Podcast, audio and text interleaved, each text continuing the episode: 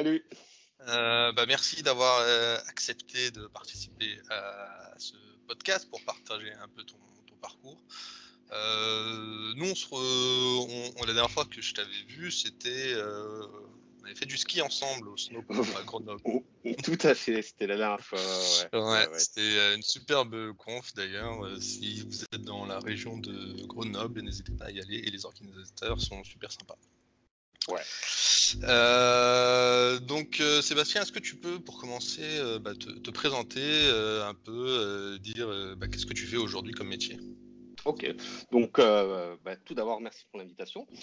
donc je suis Sébastien Blanc et je travaille pour Red Hat depuis maintenant bientôt 7 ans et je suis actuellement dans l'équipe Keyclock qui est un projet de gestion d'identité et je suis le DevRel de l'équipe, enfin, ou l'évangéliste, le, développeur advocate, il y a plein de mots. le, mot à la, le mot à la mode en ce moment, c'est DevRel. Donc voilà, je suis le DevRel euh, dédié à l'équipe euh, Keyclock. Ok, euh, d'accord. ouais. bah, du coup, on va parler un peu de, ton parcours, mais on va reprendre depuis le tout début de l'histoire. ça, tu en as un peu parlé dans une de tes conférences sur ta découverte de, de l'informatique. Tu peux nous raconter ça un peu?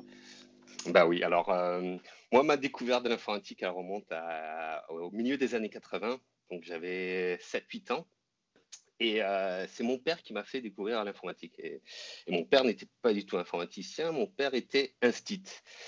Euh, mais ce qu'il y a au début des années 80, enfin milieu, au milieu des années 80, il y a eu le plan informatique pour tous euh, en France. C'est donc euh, l'éducation nationale qui avait décidé qu'il fallait former tous les jeunes à l'informatique et qui avait lancé un plan national pour équiper toutes les écoles d'ordinateurs.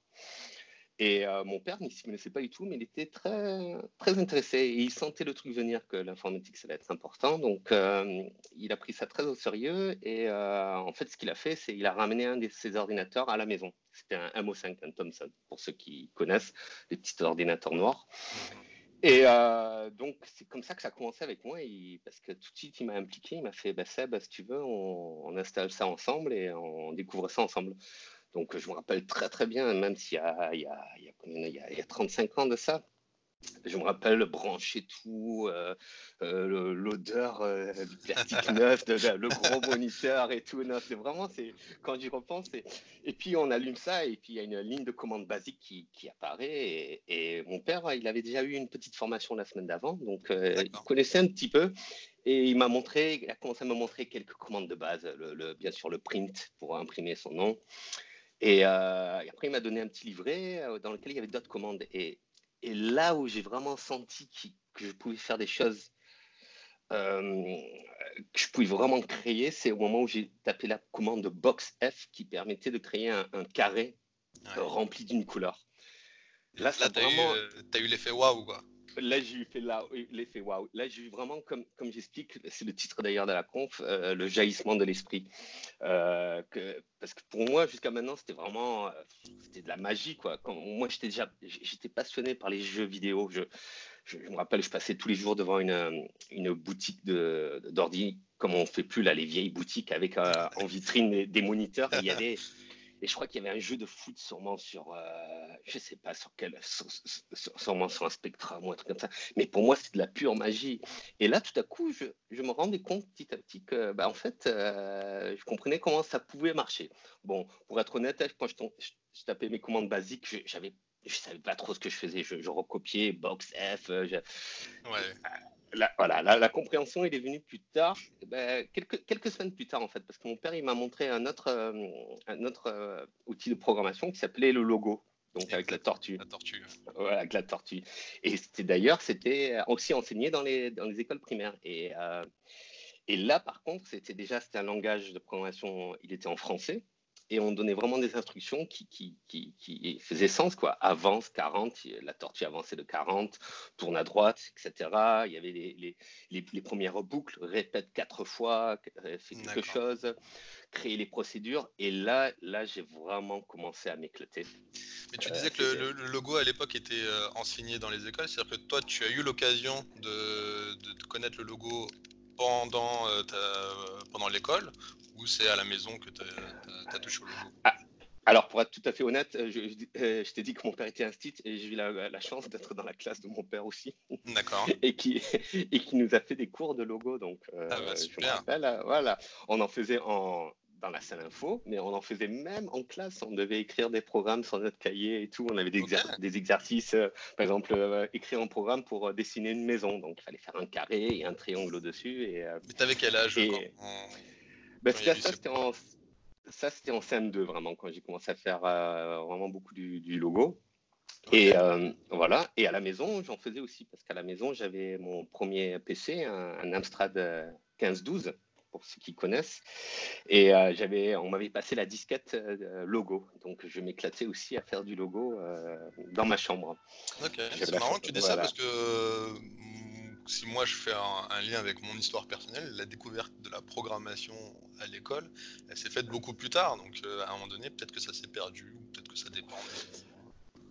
Alors, oui, oui, ça, s'est. Après, ce qu'il y a eu, c'est les MO5, euh, pour être honnête, c'était bah, pas les machines les plus robustes. Et je crois qu'il y a eu un, deal avec IBM ou un truc comme ça. Et très vite, les écoles ont été équipées de, PC, en fait.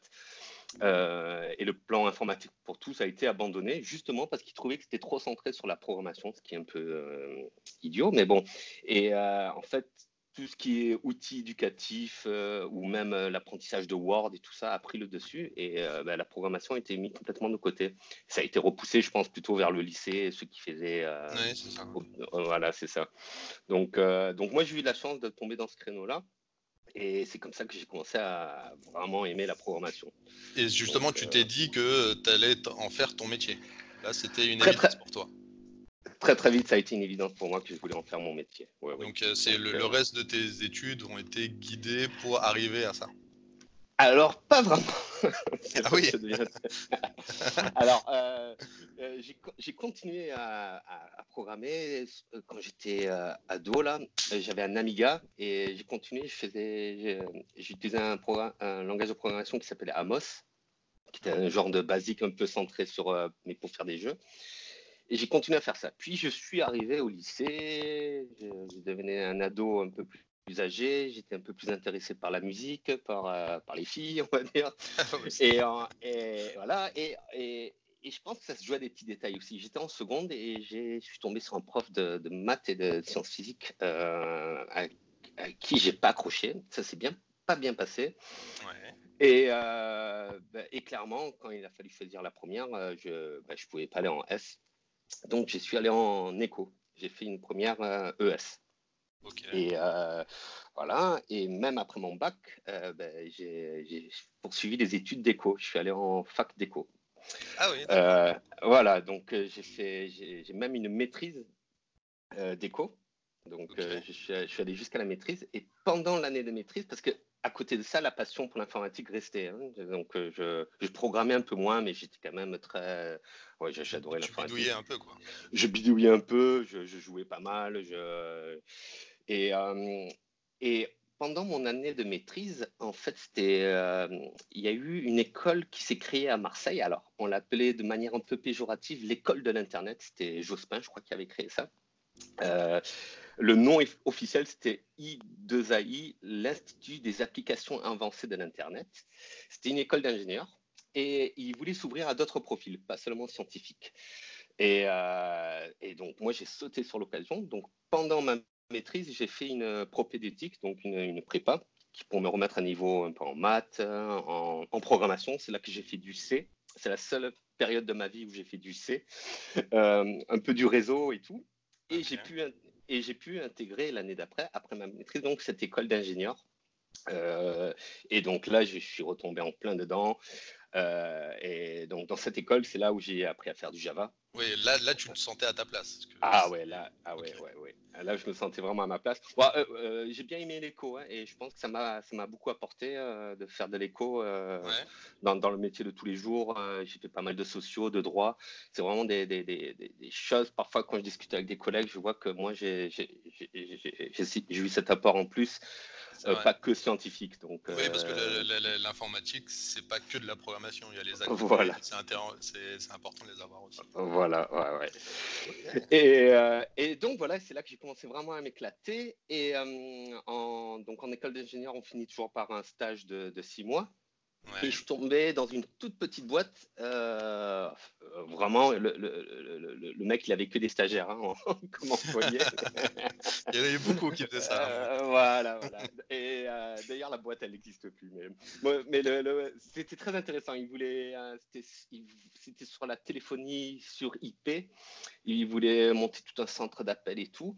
Mais là où j'ai beaucoup de chance, c'était le, seul vrai employé qui était le, le CTO, on va dire et, euh, lui, il m'a vraiment tout appris. C'était euh, un passionné de, de, Java EE, et, mais aussi de Spring et d'Hibernate. Et pour moi, c'était tout nouveau. Et, et, en six mois, il m'a vraiment tout appris. Et, j'ai vraiment eu une formation euh, Java Enterprise en six mois. C'était ton, mentor sur les technos Java. Ah ouais, ça a été vraiment mon mentor. je, le remercie d'ailleurs encore régulièrement sur LinkedIn. Parfois, on s'envoie des petits messages parce que. il s'appelle son nom oui, il s'appelle Vincent Nonnenmacher. Salut Vincent, merci pour ce que tu as fait. voilà. Donc, euh, non, mais lui, il m'a vraiment. Euh, il, me parlait des design patterns, du, testing par mocking. Pour moi, ça ne me disait rien, mais au fur et à mesure, j'apprenais tout seul et voilà, il m'a vraiment. Euh, et donc, et dès que j'ai fini mon stage, j'ai pu trouver un boulot très rapidement. et j'ai trouvé un boulot aux Pays-Bas. Et je suis parti aux Pays-Bas donc voilà, je suis parti dans. D'ailleurs, ben, je suis parti aux Pays-Bas, c'est pas tout à fait par hasard. Je suis, euh, je suis euh, franco-hollandais, ma mère est hollandaise, donc. Euh, oui, c'est vrai. Et d'ailleurs, tu fais une petite blague là-dessus, ce qui fait de toi un, petit Belge. voilà, Ça, voilà. donc ça a été un petit un retour aux sources, mais voilà, je suis tombé dans une petite SS2I d'une trentaine de personnes et euh, ben là, pendant sept ans, euh, comme je dis dans, mon, dans, mon, dans ma bio, j'ai écumé les, les banques, les sociétés d'assurance. Et là, j'ai fait, ben, fait du, Java EE et, et là, j'ai beaucoup, beaucoup appris. Euh, et jusqu'à ce que je revienne en France. et là, j'ai travaillé pour Sopra donc, pendant ah un an. Très voilà, grosse voilà, qui m'avait placé chez un très gros client, chez Amadeus, que beaucoup de gens doivent connaître. Et, euh, après, j'ai eu la chance de, bah, de rejoindre Red Hat. Euh, ça, c'est plutôt lié à l'open source. Donc ça, si tu veux, on peut en parler par la suite. oui, voilà, parce que voilà, c'est. Euh, donc voilà, c'est voilà, c'est intéressant comme parcours. Hein, c'est que tu t'étais un peu éloigné de l'informatique, mais comme tu disais, ça joue sur des détails. Il suffit d'un prof euh, qui, euh, qui, a fait que tu as pris euh, un autre chemin, mais au final, la passion revient. Voilà, c'est ça. Bon, c'est intéressant. Et puis, bah, du coup, oui, tu avais aussi évoqué le, le jaillissement de l'esprit. On, on, va en parler, du coup. donc, tu as fait cette, cette conférence qui s'appelle Le jaillissement de l'esprit, euh, qui, euh, qui, moi, comme beaucoup de gens, ça m'a beaucoup touché pour plein de raisons. Et euh, notamment parce qu'elle a une particularité, c'est que tu l'as fait en compagnie de tes enfants, donc Saskia et Loïs. Oui, c'est Donc cette conférence, elle est disponible en ligne, donc vous avez eu l'occasion de la faire à, plusieurs endroits, donc à Devox, au Luxembourg, voilà, ouais. Au euh, Luxembourg en, keynote même. Euh, en keynote, exactement. euh, à Riviera Dev aussi peut-être? Alors oui, ça c'était la toute première. Ça c'était en 2016. c'était avec ma juste avec ma fille. Mon fils était encore trop jeune et il n'était pas du tout intéressé par l'informatique. Mais, mais en 2016, oui, oui, on a. C'est là où ça où ça a vraiment démarré quoi. Euh, Et euh, on, va pas rentrer dans, on va pas refaire la conférence là maintenant. Elle est disponible en ligne. Vous avez juste à taper jaillissement de l'esprit sur YouTube et vous allez, vous allez la, retrouver. Moi, ce qui va m'intéresser, c'est euh, bah, la naissance de cette, de cette conférence là. C'est à quel moment, qui a eu l'idée de se dire, et si on faisait une conférence ensemble? Oui. Alors, en fait, c'est quand, donc, quand ma fille elle a vers ses 8 ans, je, le raconte un peu dans la conférence, mais quand elle a vu que moi je travaille de la maison, hein, je, suis je travaille en remote, en télétravail, donc elle me voit travailler euh, et, elle, était toujours très intéressée par ce que je faisais, donc elle voulait faire, euh, elle voulait découvrir la programmation. Et euh, donc j'ai commencé à lui montrer Scratch, qui est donc un petit peu le, petit frère de Logo, qui ça, vient de la même équipe d'ailleurs. D'accord. Et, et j'ai vu j'ai vraiment senti, j'ai, en fait, en la voyant découvrir la programmation, je me suis vraiment rappelé de, mon enfance à moi avec mon père. Et, et et ma fille m'avait toujours dit Ah, papa, c'est génial quand tu vas dans une conférence, que tu parles devant plein de gens. Plus tard, j'aimerais bien faire ça aussi. Parce qu'elle n'est pas timide du tout. Et, et, c'est là que j'ai vu le déclic. Je me suis dit, mais pourquoi pas en faire euh, une conférence euh, euh, Donc, j'ai demandé, bien sûr, je fais, ça te dirait qu'on aille tous les deux sur scène et tout. Et elle était à fond partante. Et c'est vraiment comme ça que le, le, bah, que, le projet est, est, né. Quoi. Et, elle n'a pas eu d'hésitation particulière euh, Ah non, pas, euh, pas, vraiment, non, non, non. Un peu de tension. Euh, alors, elle, elle est très consciencieuse. Hein. Moi, moi, je suis plutôt du style à, finir mes slides dans le slot avant mon talk. Elle, elle est plutôt du style à, finir le slide trois semaines avant. Quoi, Ouais. on, bien. on a, voilà, on a vraiment un style complètement différent, mais au moins, on se, voilà, elle me, elle me force un peu à être un peu plus rigoureux et tout.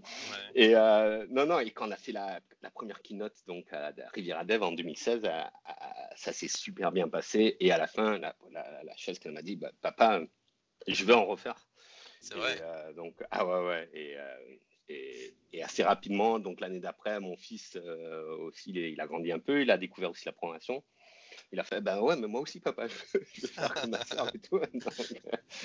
Euh, et, maintenant, ils en sont au point que mon, fils, lui, il, se dit que peut-être que l'année prochaine, pour Devox France, il pourra présenter un quickie, il commence à ah réfléchir dessus. ah, ça y est, la machine est lancée. la machine est lancée. Et, euh, il y a eu aussi, euh, ben, l'année dernière, à Devox Maroc, là, ça a été encore, on a franchi notre étape. Ils ont fait une keynote de fermeture tous les deux sans que j'aille sur scène. Ça, oh. euh, c'était, un défi que je, leur, avais lancé. Je fais, ça vous dit, cette fois, vous allez sur scène que tous les deux, euh, sans moi, et vous faites tout, vous préparez tout. Je serai là pour vous aider, pour faire du mentoring. Et, et euh, donc, c'était l'année dernière, au mois de novembre, et, et ça s'est super bien passé. Je les ai vraiment laissés faire. Hein. J'ai juste un peu canalisé, un peu donné des conseils. Et donc, là, c'était encore une autre étape. Quand il était que que tous les deux sur scène et c'était quelque chose d'être assis dans le public et de. j'imagine, j'imagine. D'ailleurs, quand, tu es sur scène ou que tu es dans le public et que tu les vois, est-ce que euh, est-ce que tu arrives à rester dans, dans, ton personnage ou à un moment donné tu te dis là je suis en train de présenter un talk avec mes enfants euh, à Devox Ah ouais. Alors. Euh, je crois que pour les, les trois talks que, que j'ai fait avec eux sur scène, les, deux premières minutes sont très compliquées parce que j'ai vraiment euh, l'émotion qui me monte. Faut bah vraiment... je, me rappelle à, Dev, euh, la, toute première Riviera Dev, euh, Saskia s'est juste présentée et tout le public a applaudi.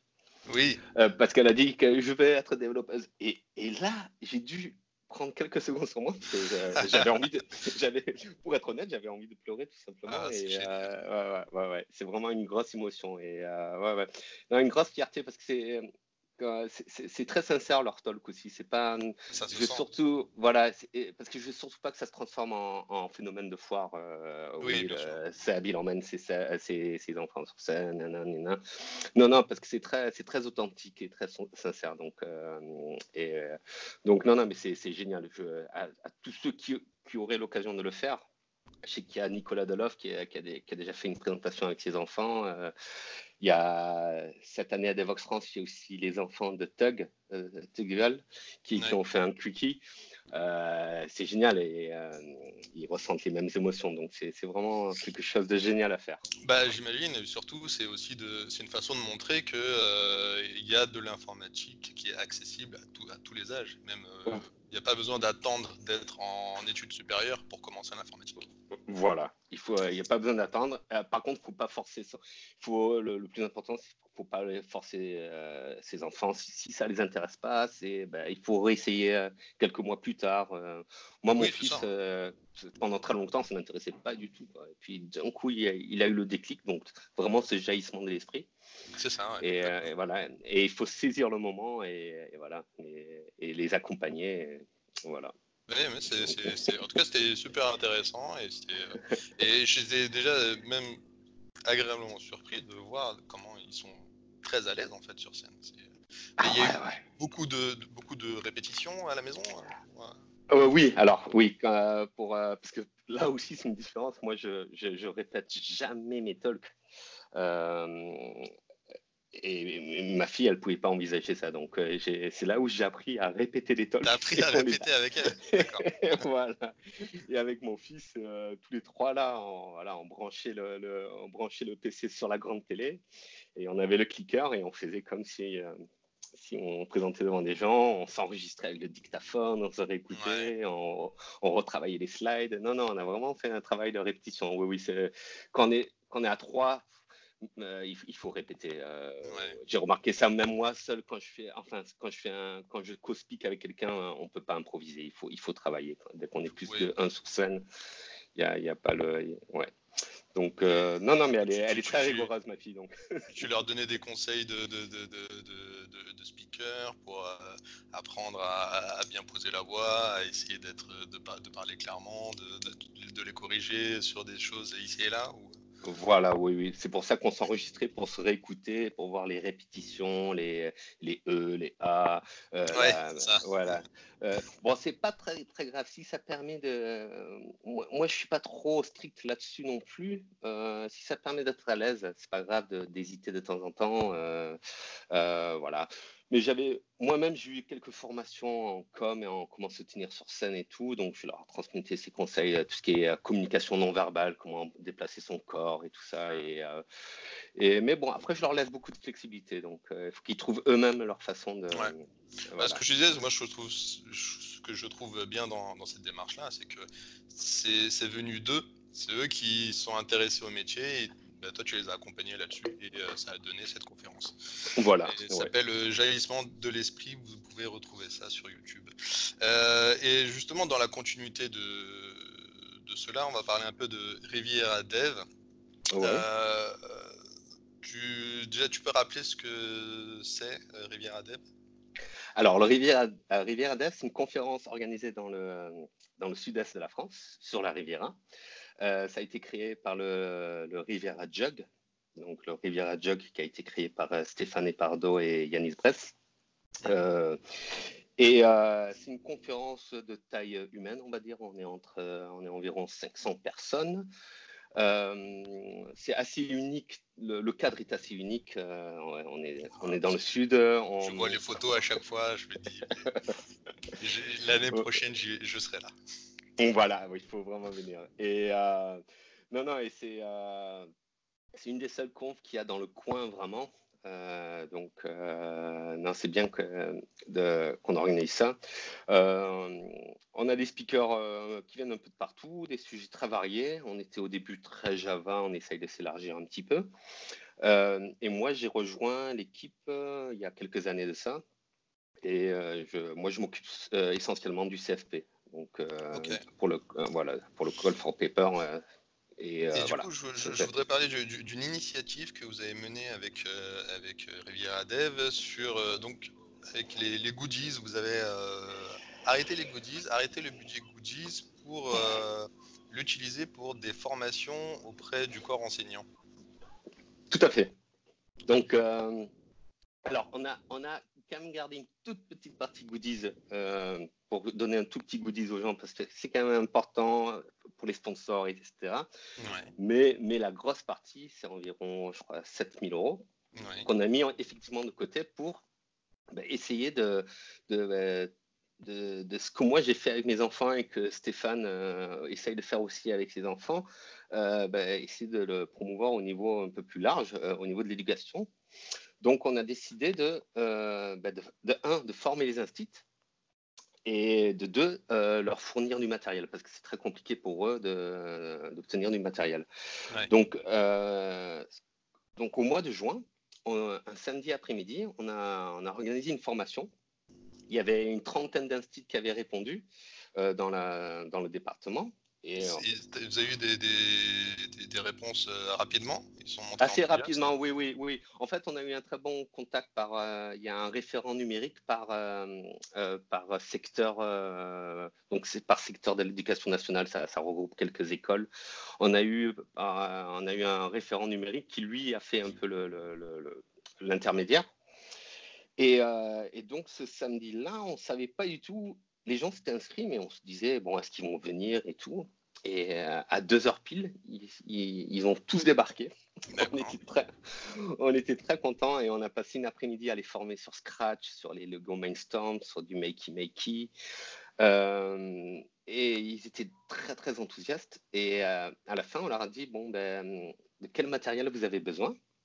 Euh, et on va vous fournir ça. enfin, on va fournir ça au référent numérique qui, lui, passera ce matériel d'école en école et qui fera tourner ce matériel. Et, donc là, on est en plein dedans. Là, d'ailleurs, cette semaine-là, euh, Stéphane et Yanis, ils ont reçu euh, tous, les, tous les laptops. Ils sont en train de les installer, installer Scratch dessus. on prépare des cartes aussi, des cartes de travail Scratch et Makey Makey. Donc, on est en plein dedans parce qu'on essaye de tout fournir pour la rentrée, là, donc dans, dans deux semaines, dans trois semaines.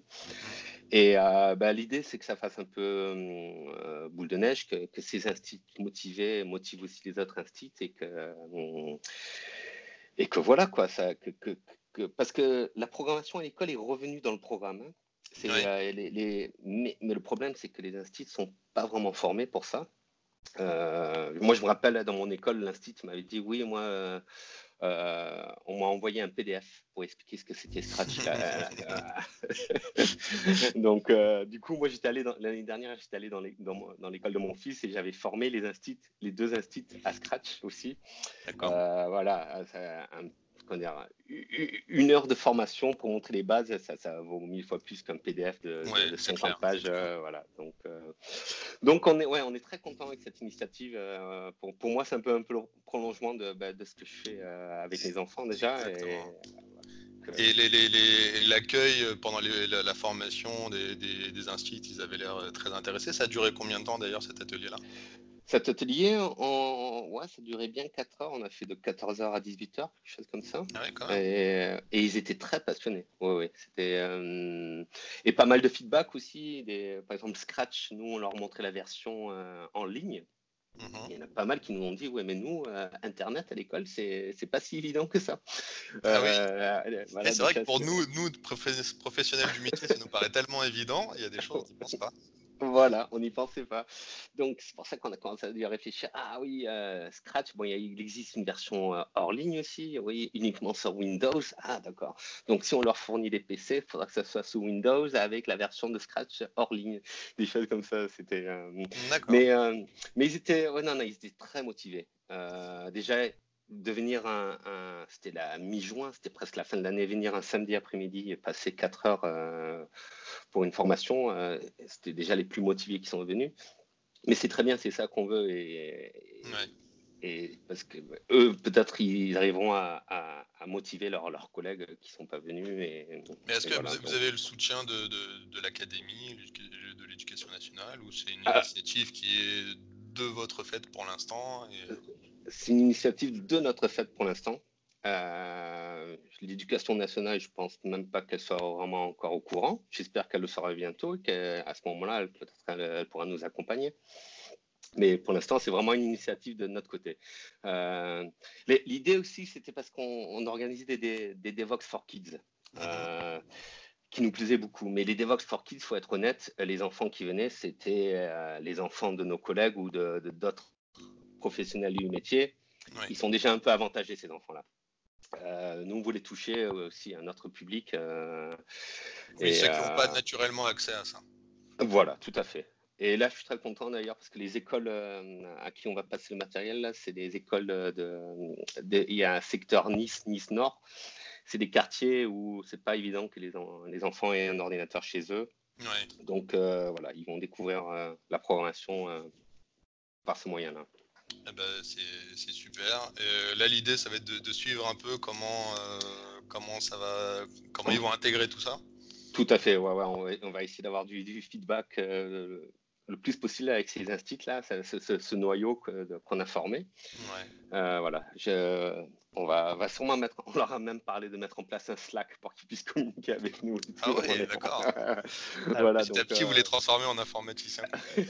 voilà, euh, ouais, On va pas encore leur mettre en place un Jira, mais. Euh, ah, bientôt, ils vont commencer à coller des post-it et puis tu vas d'agilité aussi. Ah, oh là là, ouais, ouais, là. Ah, je ne vais pas lancer le sujet, on va pas. en tout cas, et des super initiatives. Tout ça, c'est dans la continuité de ce que tu peux faire avec tes propres enfants. Tu peux faire à l'échelle plus large et de voir que euh, ça, la sauce prend, bah, c'est quand même c'est génial. En tout cas, moi, je suis fan de ce que vous faites. Ouais, bah, merci. Ouais, ouais. On est très fiers. Ouais, on est très fiers de ça et ça, ça nous touche beaucoup. Euh, on, on, va parler maintenant un peu de bah, ton métier euh, actuel que tu fais chez, chez Red Hat. Oh, oui. Et on va parler un peu d'open source. ouais. Ouais, ouais, parce que l'open source, c'est un peu une des, core values de, de, Red Hat aussi. Toi, c'est quelque chose que tu as découvert avec l'open source avec Red Hat ou tu connaissais déjà un peu avant? Alors, je connaissais un peu avant. Alors, euh, l'open source, alors, on parlait tout à l'heure, ça se joue à des petites choses. Euh, c'était quand j'étais aux Pays-Bas, je, euh, je me suis fait une fracture du pied. Et pendant trois mois, j'ai dû être allongé. Je ne pouvais plus travailler. Et euh, ben, j'ai commencé à contribuer à un projet open source en fait. D'accord. C'était, euh, à l'époque, j'étais déjà très intéressé par le framework Grails, pas, Rails, hein, mais Grails, euh, Grails. Et on pouvait, et on pouvait faire des plugins pour apporter des features et tout ça. Et c'était à l'époque aussi où je venais juste de recevoir mon premier iPhone, le iPhone 3. Et, et j'ai commencé à réfléchir à comment on pouvait faire des, ben, des, sites web mobiles. Ça, ça, commençait tout juste. Euh, il existait une petite librairie qui permettait de formater, du CSS hein, qui permettait de formater son site en mobile. Et euh, j'ai intégré cette librairie-là dans un plugin Grails. Et, euh, ce plugin, il a commencé à être assez populaire. et c'est là que j'ai commencé vraiment à découvrir le, le, le le monde open source euh, parce qu'il y avait d'autres gens qui contribuaient à mon, à mon plugin. Euh, c'est comme ça que j'ai commencé aussi à aller à des conférences parce que c'est euh, comme ça que j'ai pu aller à une conférence pour parler de mon projet. Ah d'accord, donc le principe de la communauté, tu l'as découverte grâce à l'open source. Tout à fait. Tout à fait. C'est, euh, je me rappelle, euh, j'étais très naïf à l'époque, j'avais fait mon plugin et je fais Ah, mais il y a une conférence Grails à Londres. Je savais pas du tout qu'il y avait un CFP et tout ça. Je me rappelle, j'avais envoyé un mail à l'organisateur. je lui ai fait Ah, est-ce que je peux venir parler de mon, euh, de mon projet et tout et, et en fait, j'étais bien tombé parce qu'il y avait un slot qui venait de tomber. Il a fait Ah, ben justement, il y a un slot de libre, euh, ben, tu peux venir. Donc, euh, mon, premier mon premier talk s'est fait comme ça. Et je me rappelle qu'à la fin de mon premier talk, euh, ben, ça avait super bien marché. Il y, avait, il y avait un mec d'une autre conférence qui était venu me voir, qui m'avait invité déjà pour la conférence quelques mois plus tard. Et c'est vraiment comme ça que je suis rentré. La machine était lancée. Et donc, j'ai contribué donc sur cette partie mobile.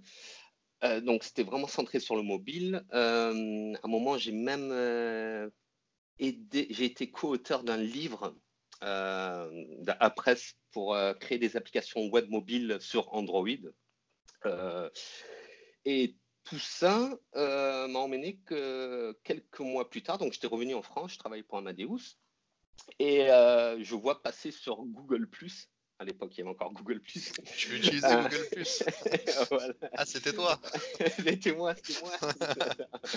Mais il y avait aussi euh, JBoss, donc euh, Red Hat JBoss, qui, qui, postait dessus et qui disait qu'il venait de créer une nouvelle équipe euh, mobile et qu'ils embauchaient.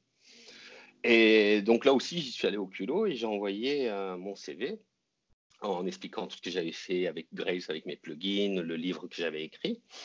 Et donc, j'ai fait quelques interviews euh, par Skype, euh, justement. j'ai fait trois interviews qui n'étaient pas vraiment, pour être honnête, c'était pas vraiment des interviews. J'avais plus l'impression de, discuter avec d'autres des, passionnés.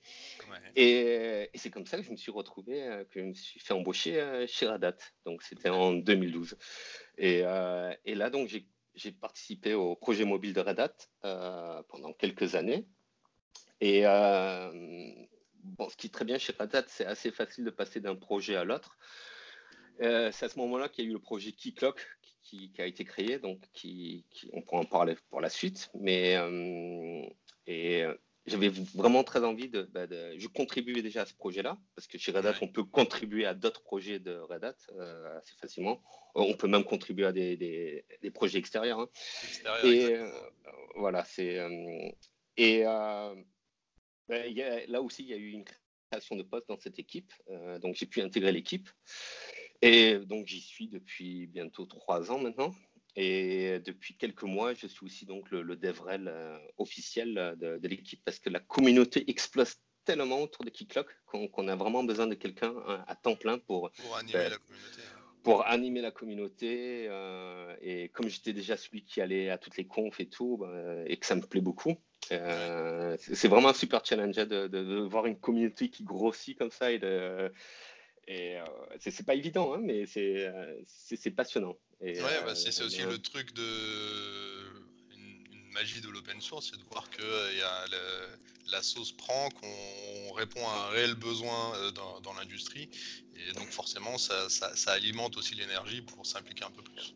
Voilà, c'est exactement ce que tu dis. On, répond vraiment, euh, le, projet Keycloak répond vraiment à un besoin des, développeurs, hein, parce que la sécurité, c'est pas c'est pas leur euh, c'est pas la préférée des pas la chose sur laquelle on est le plus fort voilà c'est pas la chose sur laquelle on est le plus fort et quand tu leur dis bon ben écoute c'est pas grave on a quelque chose qui va gérer ça pour toi euh, et les, les, les, les, gens sont très attentifs euh, pendant les conférences je, ouais. je, confirme ouais, donc donc voilà, et donc là je m'éclate vraiment, je m'éclate vraiment dans mon métier là. Donc du coup là le, le, le, métier de DevRel en quelques mots, ça consiste en quoi? Alors, en quelques mots, ça consiste en quoi? Il y, a, ben, il y a une partie community management, c'est-à-dire euh, euh, répondre sur la mailing list, euh, scanner tous les matins Twitter pour voir un peu ce qui se dit sur le projet, regarder un peu les contributions qu'il y a sur, sur GitHub, les, tickets, répondre aux contributeurs. Et puis, il y a toute la partie évangélisation, c'est donc ben, aller à des confs, préparer des démos.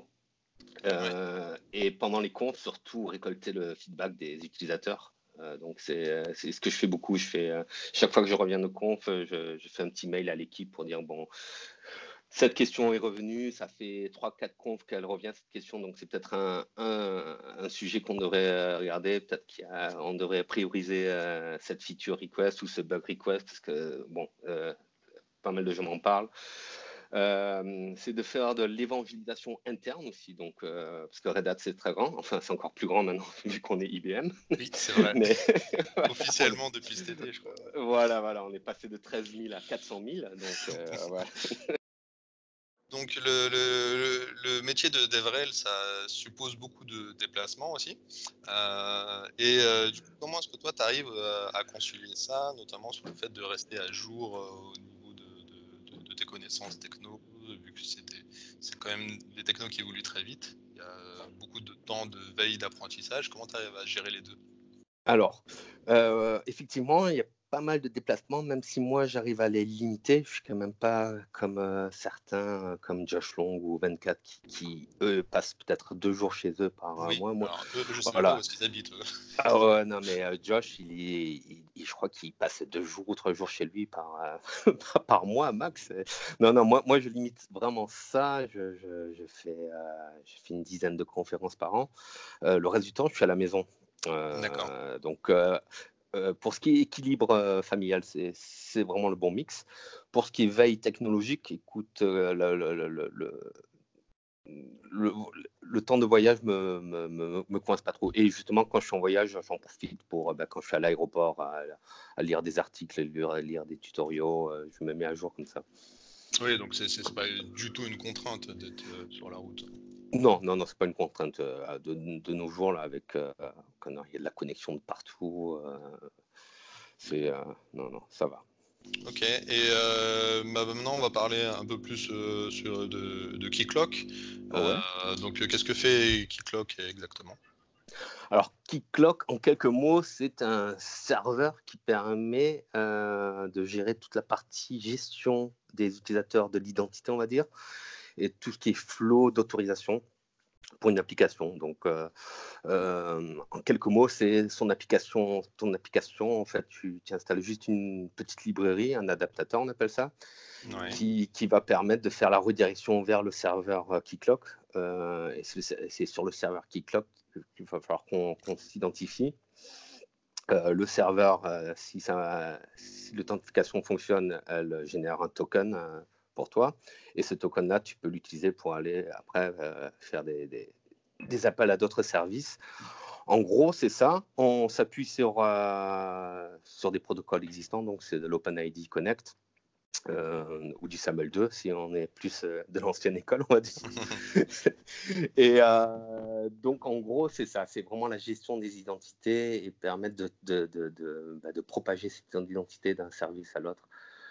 Et donc, on a le serveur qui est l'élément central, mais on a aussi toutes ces librairies qu'on propose pour à peu près bah, toutes les technos disponibles. Et, et si je, je, veux euh, euh, être contributeur sur euh, Keycloak, comment est-ce que je peux faire? Alors, si tu veux être contributeur pour Keycloak, c'est très facile. D'ailleurs, on, les accueille les bras ouverts. la meilleure façon, c'est d'aller bah, où on a une feature en tête, où on a découvert un bug.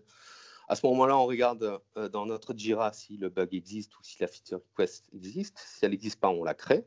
Et après, on envoie un petit mail euh, sur la, mailing list pour dire ben, j'aimerais contribuer à cela. Euh, on crée une pull request. Il faut qu'elle soit bien documentée, bien testée.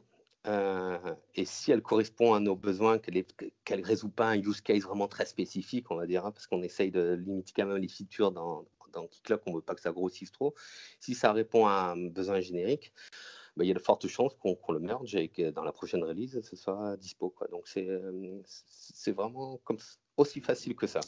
D'accord. Euh, D'ailleurs, on, peut aussi dire que les contributions open source, euh, ça peut, c'est pas forcément du code, ça peut aussi être de la documentation. C'est aussi un élément important de, de, l'open source. Tout à fait. Et c'est souvent le point d'entrée lorsqu'on essaie de découvrir quelque chose. On, on va rentrer par la documentation c'est un bon moyen de mettre un premier pas dans le monde de l'open source et de devenir contributeur. Tout à fait. La doc, c'est vraiment un bon point d'entrée. Euh, c'est ce que je dis parfois, parfois sur Twitter, par exemple, euh, vu que tous les matins je scanne, je vois quelqu'un qui me dit Ah, ben là, dans la doc, euh, c'est pas bon ou quoi. Et souvent, ce que je lui dis, je, fais, euh, je lui dis, bah, tu sais que tu peux contribuer, tu peux euh, emmener ton, euh, tu peux faire toi-même la modification. Et on a eu pas mal de contributeurs de cette façon-là aussi. Ah oui, parce que du coup, ça, fait aussi un peu partie de, ton job d'embarquer les gens pour devenir contributeurs. Oh, tout à fait, voilà. de, créer l'engagement, c'est un peu, ça fait partie du métier, du job de DevRel. Ah, tout à fait, oui, oui, ça fait partie du, métier. Et, euh, et, aussi comprendre pourquoi il y en a qui veulent contribuer, mais qui, n'osent pas ou qui ont. Parce que nous, on est assez strict quand même pour les pull requests. On veut qu'il y ait des tests, par exemple, des, tests d'intégration. Mhm. Et notre, notre, notre infrastructure de tests d'intégration, elle est robuste, mais c'est pas la plus simple d'accès. Donc, du coup, il y a beaucoup qui, qui, bah, qui abandonnent parce qu'ils ont fait la feature, mais ils n'ont pas écrit les tests, ils ne savent pas trop comment les écrire. Nous, on n'a pas forcément le temps de les écrire pour eux. Donc là, par exemple, c'est un point d'amélioration sur lequel je suis en train de réfléchir. Comment on peut ben, peut-être mieux documenter notre, euh, notre, notre framework de, de, test.